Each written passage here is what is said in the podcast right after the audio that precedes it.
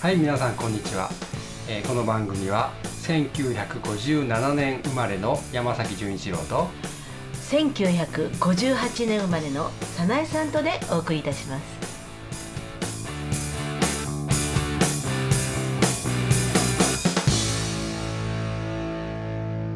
はい、えー第1回目の話題、はい。えーポパイ、はいえーポパイは、えーですねここに今ポパイの創刊号。ポパイを知らない人いませんよね。いませんね。我々の世代ですとね。ねはい、はい、あの平凡出版という今これマガジンハウスっていうあの名前変わったんですけども、この平凡出版っていうところが出た「ポパイ」という雑誌。まあこれはまあ当時の若者のバイブルでしたよね。そうですね今実はここに「ポパイ」の創刊号があるんですけどもはい。これまあ大切に山崎純一郎が、えー大切に持っていたというね、はい。えー、早苗さんはこれ「ポパイ」って何か思い出あります？ありますよ。私38年前のお話ですけれども、うん、これポパイって言いますけどポップアイなんですねこれ実は。ご存知でしたか？知りません。何そのそのよそ行きの言い方やめてください えーとですね98ページにですね。98ページ。はい載っておりますね。どこだったかしらね。とにかくこれは、えー正式に正確にはポップアイですが日本では、えー発音しやすいように単純化されているということですね。えそういう書いてあるの、はい書いてあります。ポップアイ、はい。でもあの表紙にポパイの絵が描いてあるから、うん。まあこれはポパイですよね、そうどう見ても、ですねは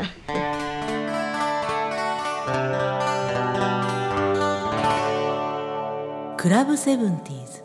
でこの例えばこれちょっとページめくってみましょうか、はい。あの最初の頃ね。はい。これいわゆるポパイ節っていうのかどうか分かりませんけどもここの見出し記事の見出しの付け方。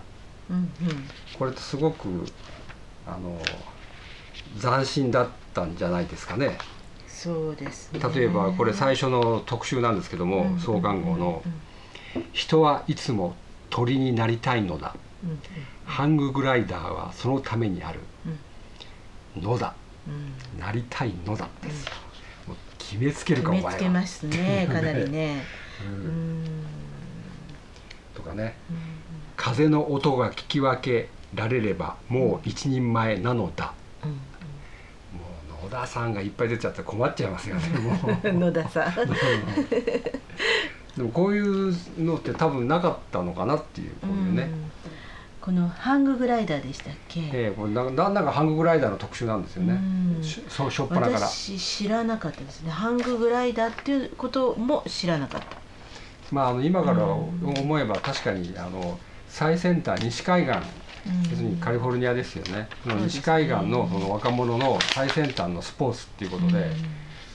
当時なんかハンググライダーがなんか注目されてたっていう記憶はありますよね。そうですね、うん。あのやっぱりポパイからいろんなスポーツがまあ生まれるというかポパイからやり始めたとかね。だからポパイを見てやり始めたんそうですね。要するに西海西海岸の若者がどういうことをやってるのかっていうと、うん。このハンググライダーは結構一番あのすごいとんがった例なんだと思うんですけども、一般的には例えばスケートボードなんかね。うんそうですね。2番手がスケートボードですね。スケートボード特集ありますよね。うん。この昔スケボーじゃなくて確かローラースケートじゃなかったでしたっけ？東京ボンバーズとかね。それってちょっと古すぎない？古すぎ？それってそれって70年代初め？初め。ですかね。あれなんてローラーうんうんロそうーラーゲそうそうーム？なんだっけ？え？何でしたっけ？なんつって言いましたっけね？あのーえー、東京ボンバーズね。そうそうそうそうそうそう、テレビで確かテレビ東京か何かでやってたような気がするいやテレビ東京私はあの岡山県 あじゃない当時大阪だ大阪にいたからよくあそれで大阪もやってましたよね、うん。やってました。うん。あのなんか同じとこハスカネズミみたいにぐるぐるぐるぐる回あってやるスポーツですよね確か。そうそうそう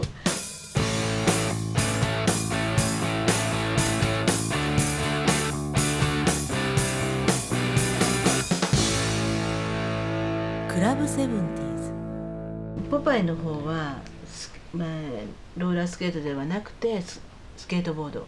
そうだからうん。この創刊号にそのスポーツが何が載ってるかっていうとハングライダーでしょ？うんうんうん。最初の特集が。で次がスケートボード。それからジョギングなんですよね。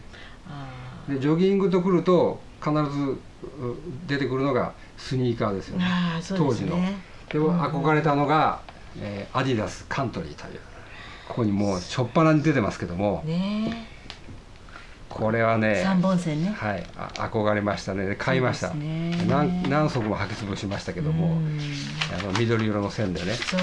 当時のアディダスってこれなんかメイドインフランスだったんですよ。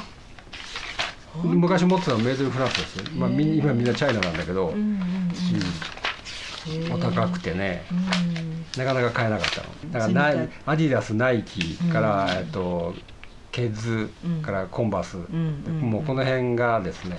ねすごい特集ねこれね。でしょ？うん。これはもうスニーカーだらけ、スニーカーだらけのね。アスタン・スミスなんでね、テニス用のやつなんですけど、うん。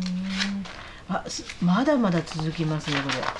えー、何ページ？見開き？一二三三四五六。すごいすごいだからまあこうこうい、うん。こういったらなんですけども当時の我々の感覚からするとやっぱりえ月星とかはちょっとダサかったんですよね。やっぱりやっぱりアディダうんうん。スとナイキ、悪くはないんですけどね、うんとてもいいんですけども。であのジーンズもあのボブソンとか日本のあの倉敷の私の生まれ故郷なんですけどものメーカーちょっとダサかったですね、うん。やっぱりリバイス。ああそうですよね。リバイスのあのオレンジラベルとか、うんうんうんあの747って言うんですけど、うんあのベルボトムですよね、あそうですね、えーそれがかっこよかったわけですよね。かっこよかったですよね。まあ、今今見れたら何この裾の広がり？みたいな。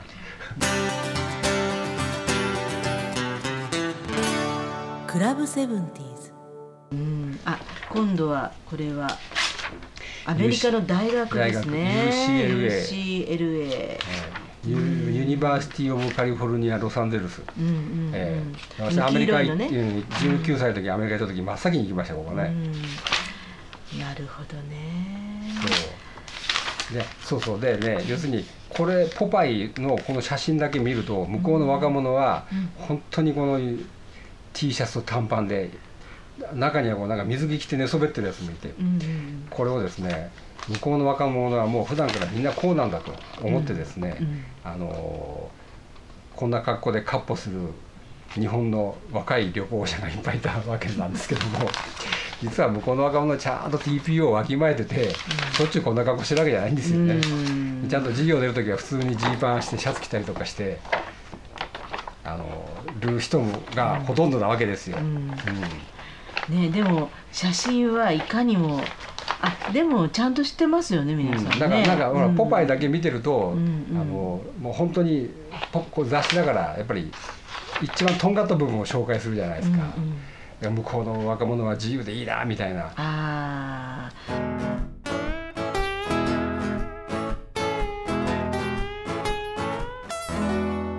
クラブセブンティーズ。あとカリフォルニアビッグダディって言ってね、やっぱりそのあカリフォルニアのお父さんは、ねうん。あの子供と一緒にスケボーしたりとかそうそうそうそう。ね。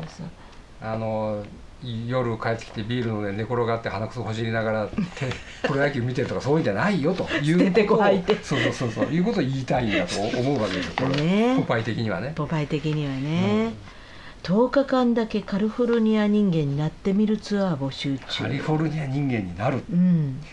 すごいよね。思いっきりスケートボードをやってみたいとか、うん。まあ、いろんなあのスケートボードそれと何ツアー日程書いてある。うんうん、書いてありますね、23万5千円だって。うん、今とそんなに変わらない？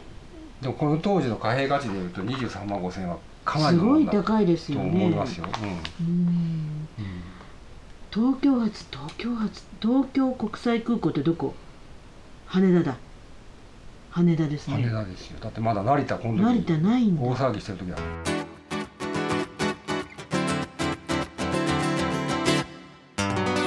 クラブセブンティーズ。ポパイのこのイラスト？はい。うん、これはもう本当に独特な本でしたよね。このこの本自体が。誰がイラスト描いてたのかしら？載ってなあ描いてある描いてある。えー、ポパイのイラストですか、うんどなた？ポパイのイラストはポパイの人が描いたんじゃない どうしてこの知識のない？ちょっと見えないんで見えないとか言っちゃって。とまあじゃあそれは宿題ということであの今日はこのぐらいにいいんですか？こんな雑談で。ああのだだらだらと長く話してもなんでもう18分も話してるんですよね。本当に、はい、じゃあまた後ほど。はい、はい。第1回目はこれで終わりです。はい。ではまた次回ごきげんよう。さようなら